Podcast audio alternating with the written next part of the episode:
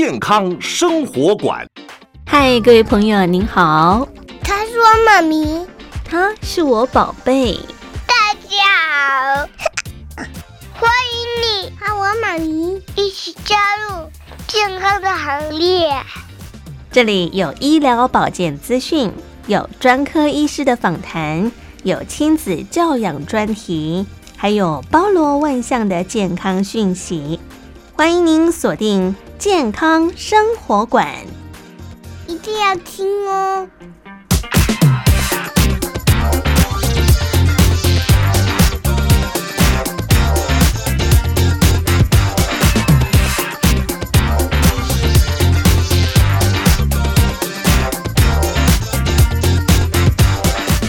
健康生活馆呵护您健康每一天，各位亲爱的朋友，您好，我是佑佳，欢迎您收听今天的节目。我们说啊，随着自己年纪增长，或是身旁长辈功能退化，除了需要控制慢性病，很多人呢也会担心说，哎，是不是会面临认知力退化的风险？大家耳熟能详的失智症，实际上它并不是一个正常老化的现象，而是一种疾病。所以呢，很多家属他会觉得，就是说，哎，这个家人啊，这个长辈呀，哈，好像老顽颠呢，哈，老顽固哈。以为说，哎，老了好像就会变这样啊，却忽略了就医的重要性。实际上，他们已经生病了，应该要开始接受治疗。而在日常生活当中，我们到底又该怎么样从饮食当中来远离失智症呢？今天我们在节目当中特别邀请到三军总医院营养部邱义祥营养师来到节目中，就要跟大家一块来聊聊这样的议题。欢迎您锁定我们今天的节目。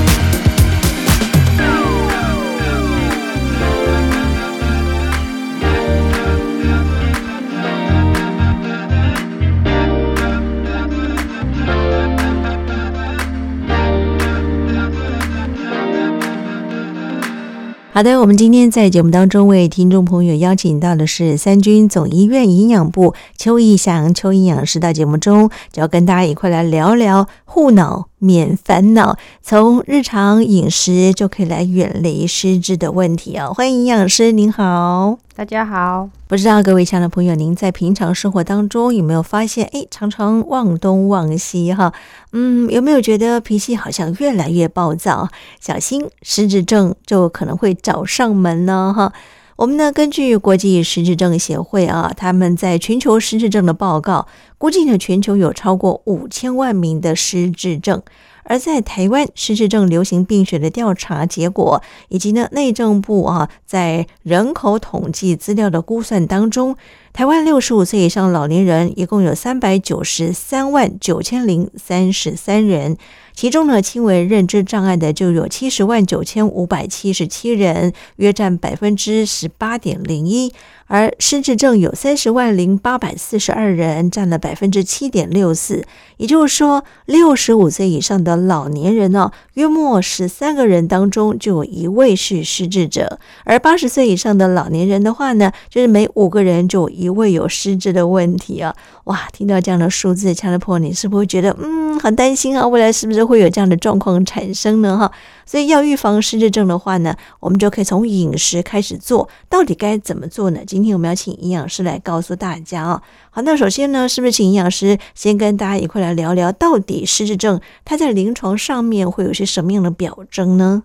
好，我们今天就是因为就像主持人说的，失智症其实在我们身边很多长辈可能或多或少都会遇到这样。嗯，那其实失智症呢，它其实是一个疾病，它不是一个正常的老化。嗯，就刚有提到，可能五个。就有一位长辈，他可能会有失智症的状况，那它其实是一个可以预防的疾病，所以今天就想要跟大家分享一下，我们怎么从饮食中可以摄取一些对我们的脑袋比较好的一些食物。嗯，其实我觉得不是只有到中老年人的时候预防失智才需要这些饮食，在平常生活当中，每一位收音机旁的朋友们都可以从生活的饮食当中来摄取营养，来摄取一些相关人体所需的一些营养的素质，好好方便我们人体在吸收的过程当中可以发挥它一定的效用啊。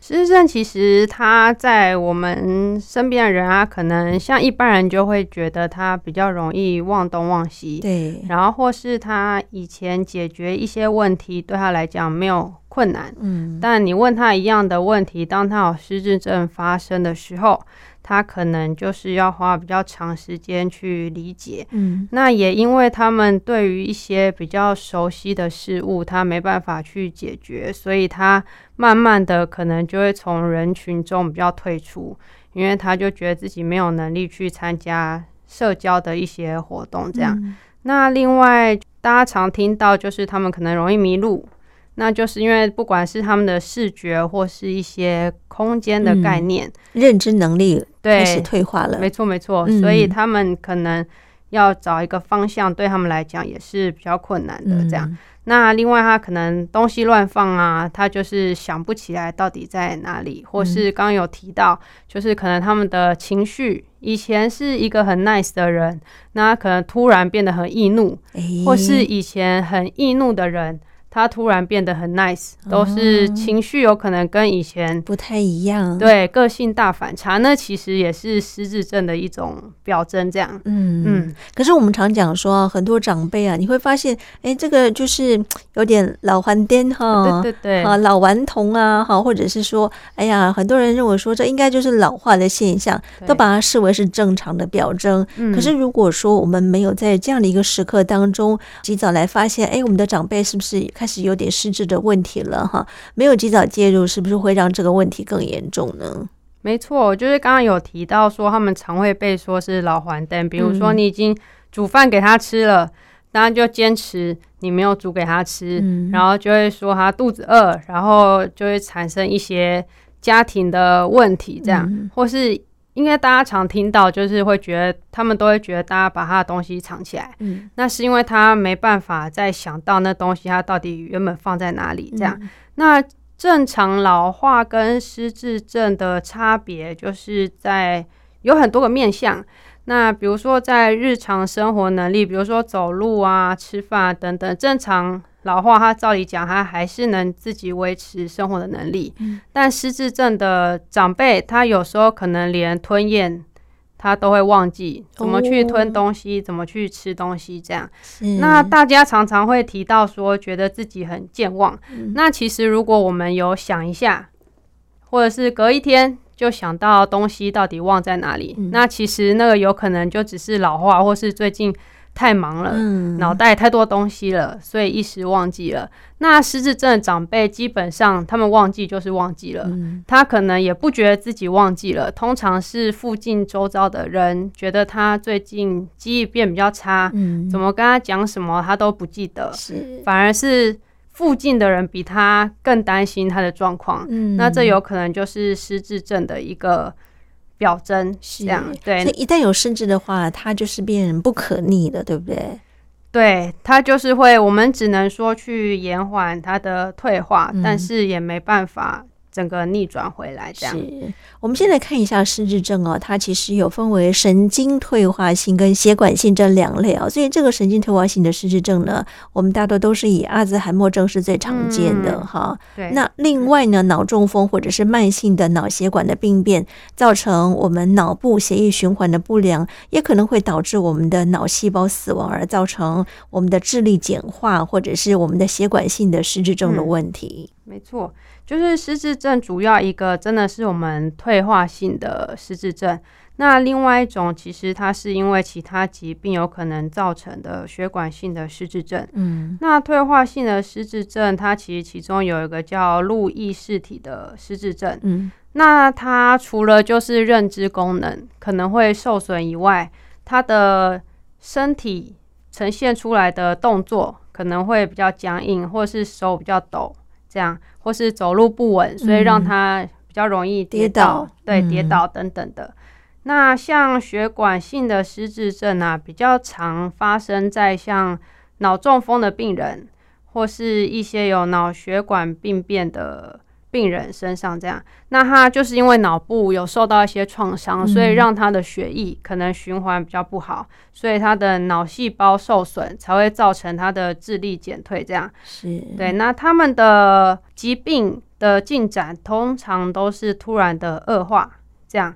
那他早期出现可能就是动作变慢，但是他恶化速度会蛮快的，因为他是血管性造成的这样。嗯，对，就像我们在医院就会常看到脑中风病房的病人，也许很年轻，对，那他们就是中风之后有可能理解力就是没办法认得身边的人，但是只要经过治疗或是一阵子的。复健等等的，那他们的理解力是可以慢慢恢复的。嗯，那如果真的是退化性的失智症的长辈的话，就比较难去恢复原本的状态。是是，嗯，那我们可以这么说嘛，就是预防心血管疾病可以降低罹患失智症的风险。嗯。对，两个原则是有相通的。嗯，OK，所以在生活当中，亲爱的朋友，您不妨可以从生活当中来体测一下自己哈。就是我觉得在生活当中，我们可以养成一个比较好的生活习惯啊。比方说，我们可以远离烟害，多运动，生活的是维持我们的健康的体重，均衡的饮食，不喝酒。像这些这么简单的动作，我相信每个人都可以自我来做一个体测的工作。但是这么简单，有些人就是做不到。到对，要有毅力。对，像抽烟来说好了，像很多年轻的孩子呢，他们都觉得就是说啊，大家在一起工作啊，或者朋友之间啊，哈，如果有一个人抽烟，他叫你去抽烟，你又不好意思拒绝，这就很容易会上瘾。一旦上瘾之后呢，你时不时想到就会想要抽两根，这对我们的心肺就会造成一些些的影响了，对不对？没错，没错。哎，讲到抽烟，就额外讲一个，嗯，就其实我们在门诊啊，也会遇到很多病人，他也许是肾脏或是糖。糖尿等等的问题进来的，就会进来看门诊。那其实有一部分人真的也是很常抽烟，嗯，那他们就会问说，抽烟到底对我的，哎，戒烟对我的人生会有什么好处？嗯，对。那其实我觉得戒烟，它的确我们不能说它马上看到什么好处，嗯，但就像主持人说的，它长期下来，其实对我们身体的保护力是一定有的，嗯，对，所以。戒烟不容易，那我们都会鼓励大家，比如说以前抽一包。那我们就是减为半包，慢慢戒，因为没有人可以一次做到一百分，对，所以我们就是一步一步这样。是我们在这里提供大家一个数据哈，就是目前仍然在抽烟的朋友，相较于没有抽烟的人，会增加一点二七倍失智症的风险哈。所以戒烟对于我们的身体的好处是很多的。我们在这里呢，可能也没办法那么多时间跟大家一一的细数。那但是我们就是建议大家可以寻求各地的戒烟门诊来做一些协助的工作。工作，嗯嗯嗯，只要您想要戒烟的话呢，其实永远都不嫌晚哈。同时呢，也可以让您身边周遭的人呢免于受到这个烟害的影响。那也可以让我们的长者呢体会到这个戒烟健康之后的好处哈，嗯，这是很重要的。我们绝对会支持你，没错。然后再来就是要多运动了哈。对，运动呢其实就是可以预防我们身上所有的疾病。就养成运动的习惯真的是还蛮不错的。嗯，刚刚有提到失智症的一些。危害的风险啊，就像刚刚有讲到，抽烟，嗯，是一个，嗯、然后另外就其实年纪当然也是一个，嗯、那另外其实遗传也会占里面的一些因素，这样。是肥胖也是哈，对，没错，肥胖也是，嗯，那或是有一些情绪上面的障碍，其实也比较容易产生失智症。对，所以要维持我们大脑正常的运作哈，就是不要让我们的脑部呢处在一个停滞。像有些人，尤其是独居的长辈啊，他如果说没有一些人我的互动的时候哈，他没有一个交集，没有一个说话沟通的管道，那我们的脑袋瓜就会停止，就是每天就是看电视或者被电视看啊，他的脑袋没有去活化的时候，也很容易会退化。没错，没错。嗯，再一个就是体重，刚刚说到体重其实过重的话呢，也会增加一些罹患失智症的风险。嗯体重我们就会希望大家就是保持在理想体重就是我们常常听到 BMI 是介于十八到二十四，嗯，但是长辈我们也不建议太瘦，就是要留一些本啊，嗯，对，所以维持健康体重也的确是预防失智症很重要的一个方式。这样，对。那另外有时候运动啊，我们也是会建议说每个礼拜如果能动两到三次，你不要超过两天动一次，但不要超过。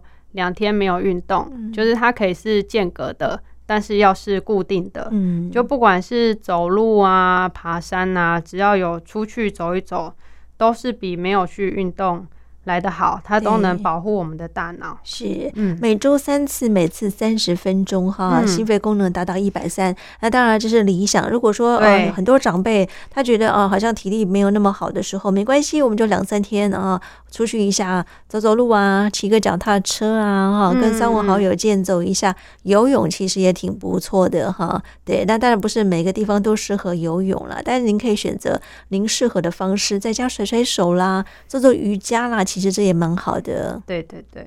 好，那当然就是要充足的睡眠哈，保护我们的大脑免于受到外伤。然后呢，我们可以远离三 C。人家说像现在啊，我们要让年轻的孩子远离三 C 是有点困难的哈。不过像现在很多长辈哈、嗯，现在也是这个一人一机或好多机哈，就每天其实在电脑前面啊，做一些什么游戏啊哈，跟这个朋友互相赖来赖去，也还蛮频繁的哈。所以，我们如果可以的话呢，远离这个三 C 科技的产品，也是可以减少。我们对人体的伤害的啊，比如说三 C 产品，其实它也是一体两面呐。嗯，它的确